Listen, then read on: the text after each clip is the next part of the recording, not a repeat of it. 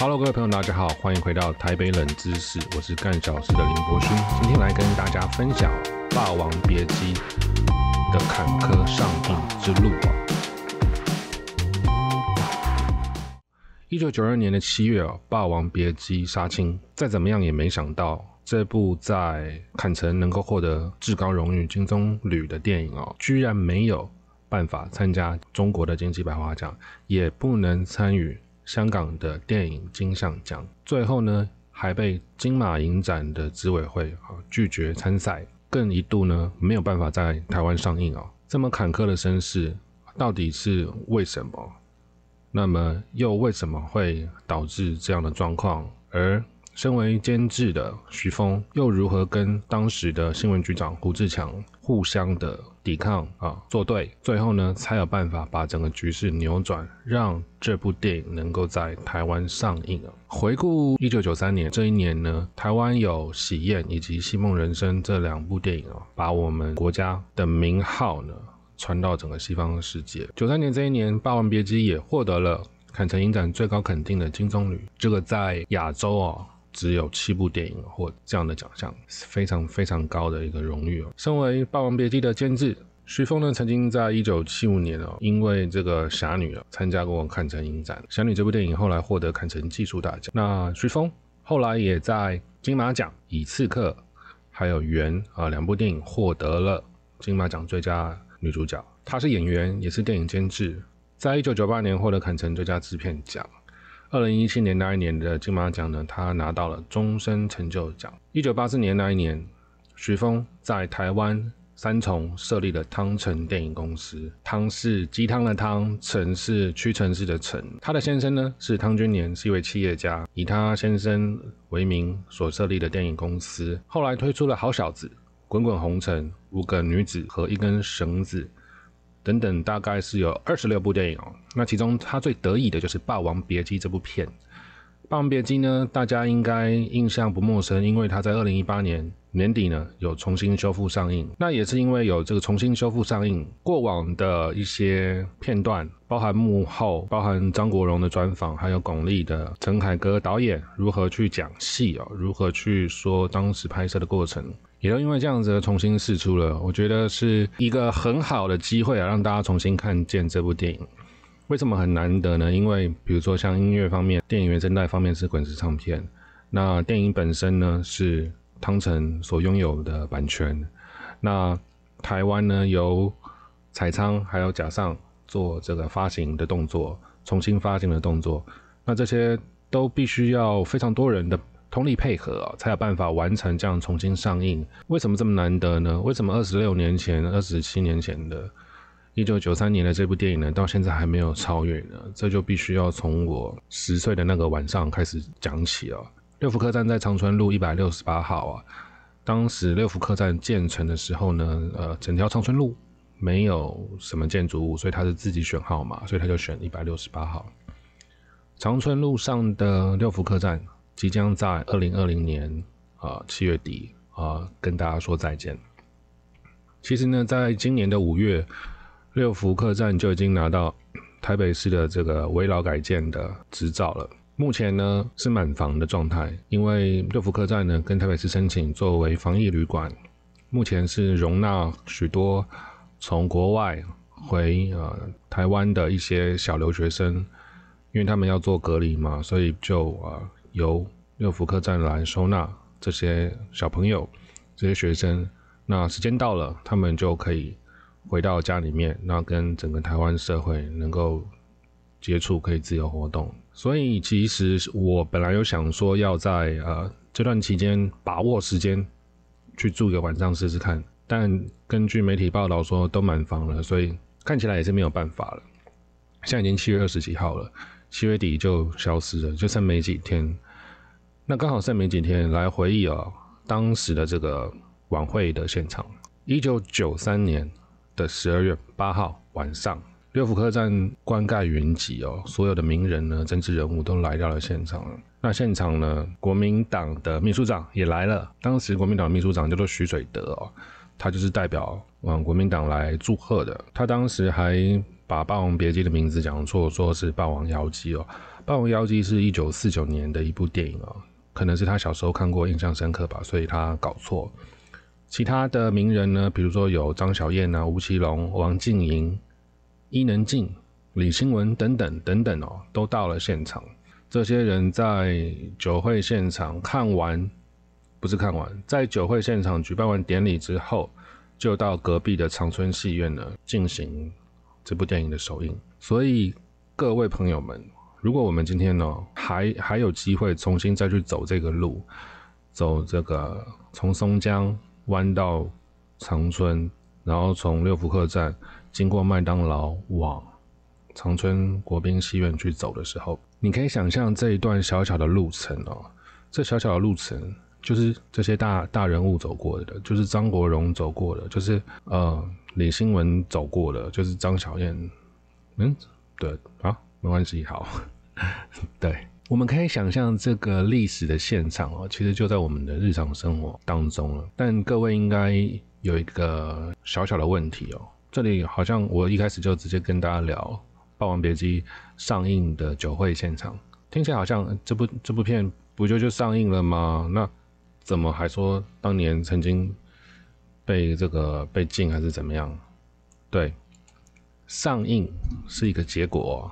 啊，其实是许多人争取来的。这个首映这一天是一九九三年的十二月八号。其实呢，电影呢，在一九九二年的七月就已经拍完了，所以中间呢，呃，抗议了一年多哦，才有办法上映。这对一个，这对呃，电影这样子一个经济行为啦，就是把我们用商业来看看这件事情，这个是一个非常非常伤的、非常伤的事情啊。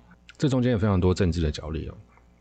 回到上一部片好了，许峰的上一部电影叫做《五个女子和一根绳子》，同样的拍完之后，哦，在中华民国也是变成是禁片。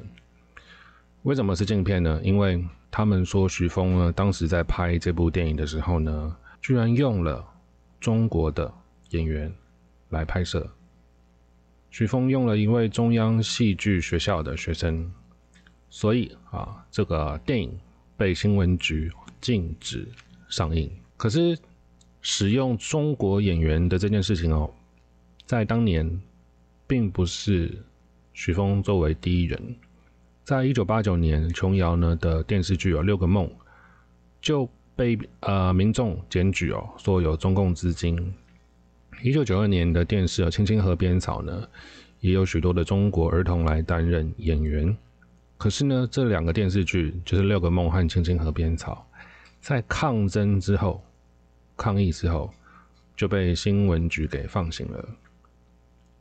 但是呢，面对电视业、电视产业可以有比较宽松的标准，然而新闻局对电影业却还是非常的的严格。所以徐凤就觉得很不公平，他抗议新闻局为什么一局两制哦？那也提起了行政诉讼，并且申请呢重新检验呢五个女子。和一根绳子的这部电影，一直到一九九二年的五月，徐峰呢，呃，媒体投诉了，写了一万两千多字的万言书，送给行政院新闻局局长胡志强。中国演员在电视产业里面，非常多戏剧都有中国演员啊，而且都可以合法的上映。为什么电影业却有不一样的标准？所以，这个万言书的最主要的诉求是在争取电影业和电视业。要有一样的待遇，不应该要有一局两制。五个女子和一根绳子在东京影展呢参赛的时候呢，在日本的中华民国驻外人员不让徐峰用台湾名义参加竞赛。驻外人员说，因为这部电影在台湾还是禁片哦，所以你不可以用台湾中华民国的名义参赛。一直到了一九九二年的年底才解禁。汤臣影业有表示哦，说哎还好我拍的。是古装剧哦，要不然我放了两年我就完蛋了。为什么？因为你拍那个时装剧两年，这个就会差很多啦。这是什么概念？大家还记得六年前有一部电影叫做《打喷嚏》吧？因为种种呃演员的原因啊，惹上大麻烦的原因，所以六年之后重新上映，大家看起来就会觉得哦，好像是回到一个时空胶囊哦，把六年前的东西呢都给固定下来了。一九九三年这一年，刚好因为五个女子和一根绳子在九二年底解禁，所以九三年这一年呢的金马奖这两部片的呼声都很高啊，《霸王别姬》和《一五个女子一根绳子》这两部片的呼声很高。不过尴尬的是什么？尴尬的是，《五个女子和一根绳子》入围了金马奖，可是金马却完全看不见《霸王别姬》哦。一九九三年这一年呢，是台湾政治经济史上非常重要的一年了。这一年发生了非常多的事情啊。这一年是孤汪会谈的第一年，在四月的时候呢，孤汪会会谈于新加坡举办。同样也是四月，新闻局长胡志强呢二度拒绝了《霸王别姬》的上映审核。胡志强表示呢，维持原案，继续禁止上映。原因是为了要替台湾的演员争工作权益，而且他一直说，不要以为你有可能得到国际大奖，我就要放水。为什么他要这样讲？因为四月的时候还维持禁止上映，而五月就要参加坎城影展的《霸王别姬》，当然急着要能够确定他参展的国籍啊。为什么胡志强这么硬呢？因为呢？他说是不符合大众传播视觉赴大陆地区采访、采访、拍片、制作节目作业要点中的演员部分，中国演员不可以超过二分之一。这一个这一条法律哦，在两千年就被废掉了。但是在当年的徐峰呢，他非常急哦，因为第四十六届的坎城影展即将在五月举行哦，徐峰希望能够霸用《霸王别姬》挂中华民国的名义呢出赛坎城。把这个奖项、把这个荣耀呢留在中华民国，但新闻局的盘算呢，完全的是跟徐峰是两回事哦。最后呢，在四月胡志强的强势的回应之下，他说 no，所以《霸王别姬》最后呢，只好以香港作为出品国进军坎城。中华民国呢，在这个 moment 错失了坎城影展大奖的历史。机遇，这个这件事很重要吗？我们看去年《寄生上流》，他获得了坎城影展的金棕榈大奖哦，整个国家是举国欢腾哦，开始就是蓬勃发展，然后整个能见度，然后整个政府，这个整个产业都会都可以被带起来了。但是当时的新闻局长胡志强却不这么认为哦。新闻局长胡志强在一九九三年四月的这么硬的一个强势的。呃，态势哦，硬不到一个月，为什么？因为五月呢，没想到坎城传来极大的惊天动地的一则消息哦，就是《霸王别姬》获得最高荣誉金棕榈大奖。哇，这个胡志强呢，一个月之前才在那边硬邦邦的说，不要以为你可以得奖，我就要放水。哎，就跟呃，就就是刚好就得奖了没？媒体呢？啊，也没有放过这个机会呢，纷纷的以华夏之光来作为报道。隔隔天啊，整个舆论社会的压力呢，回到了新闻局哦，在媒体的逼问之下，胡志强还是很硬哦。他说，短期之内我是不会开放的，而且他说，为了要对我的未来以及国家的未来负责，我在这边我就当个恶人吧，恶劣的恶人类的人恶人。这样的回应呢，哇，让大家很生气哦。当时的立法委员赵少康和李庆华就开始质询新闻局呢，希望可以放宽演员限制哦，能够让这部电影开始上映。这个时候的国民党是处于李登辉时代，这个时候啊，整个国民党和社会的氛围呢，都在讨论呢即将到来的呃一九九六年的总统直的选举哦，是要用直选还是委任哦？直选是什么意思？直选就是说我一个人民，我可以直接。把我的票投给总统候选人啊，这个叫做直选。委任是什么意思呢？委任就是说，我一个人民，我必须要先投给国大代表，国大代表呢再去投票产生总统，产生副总统，这个叫做委任选举。委任选举就不是直选了，所以很多人说委任直选，这个是一个在面骗人的一个一个话术了。这一年的马英九和李登辉的矛盾呢，也越来越深啊。相关的故事，我觉得大家可以啊期待一下啊。也许我会未来会跟大家去聊这个部分，这是一个重要的支线。五月呢，霸王别姬》获得金棕榈大奖三个月之后，新党呢就从国民党分裂出来了。一九九四年，总统可以全民直选的宪法增修条文被修订的。宁可当个恶人的胡志强呢，原本是总统府的第一局副局长哦。他接任行政院新闻局长那一年整个台湾电视圈呢弥漫着前往中国前仆后继前往中国去制作电视剧的风潮。此时此刻的新闻局的呃工作任务呢是反共反洗脑。这个时候电视圈的人开始一直挑战挑战新闻局哦。所以后来也成功了。那也就是说，电影人看在眼里，也会觉得说：哎，电视圈可以，为什么我们为什么不行嘞？为什么电视可以，电影不行？电影人就一直争取，一直争取，一直到一九九二年的十一月，五个女子和一根绳子，终于通过审核。终于啊，胡志强呢，此时此刻在呃金马奖的现场典礼现场呢，还笑嘻嘻的跟演员合照，真的是很赶。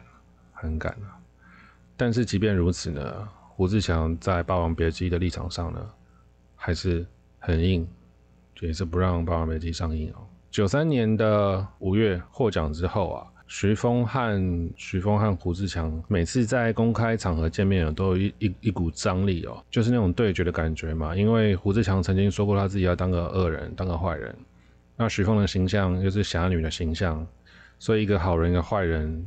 就是在媒体上就非常的明显，那整个媒体采访的角度，整个氛围也都会往这个方向去操作。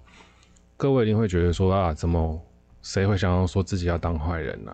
为什么有人想要当反派？哎，负面的啊这种反派的角色，在台湾政治圈是蛮吃香的。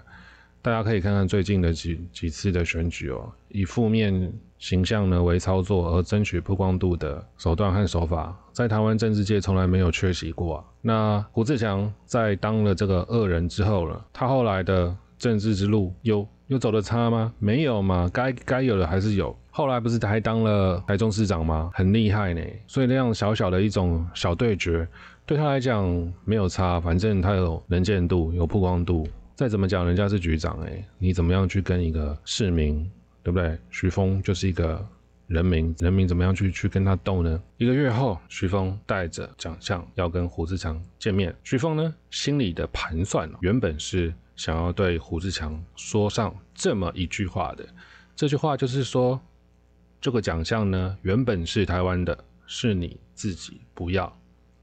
但是呢，徐峰曾经想过她的丈夫。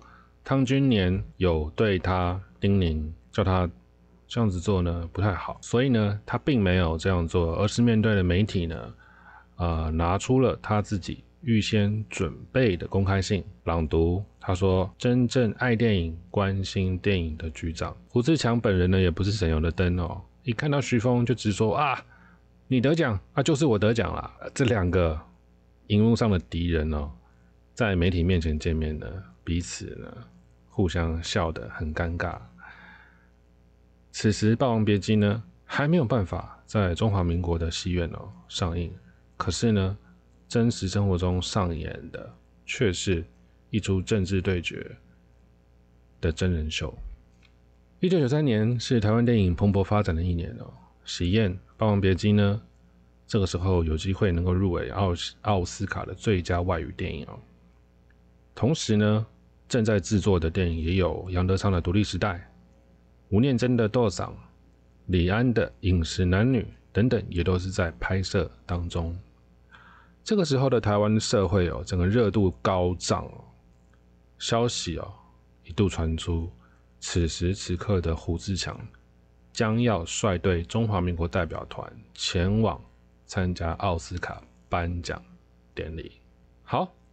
先讲啊一部分的《霸王别姬》的故事，那当然后面还有包含了胡志强如何呃跟徐峰继续对决，那电影呢怎么样被禁呢？那后来又怎么样去上映？相关的法条又有哪些？国民党所在乎的关键点，不让这部电影上映的一些情节剧情到底在哪里呢？我们就在下一一集啊再跟各位分享。不过应该是下下一集 OK，下一集我要先讲一些公共政策的东西，好吗？那今天就先这样子喽，祝各位，祝大家祝大家顺利。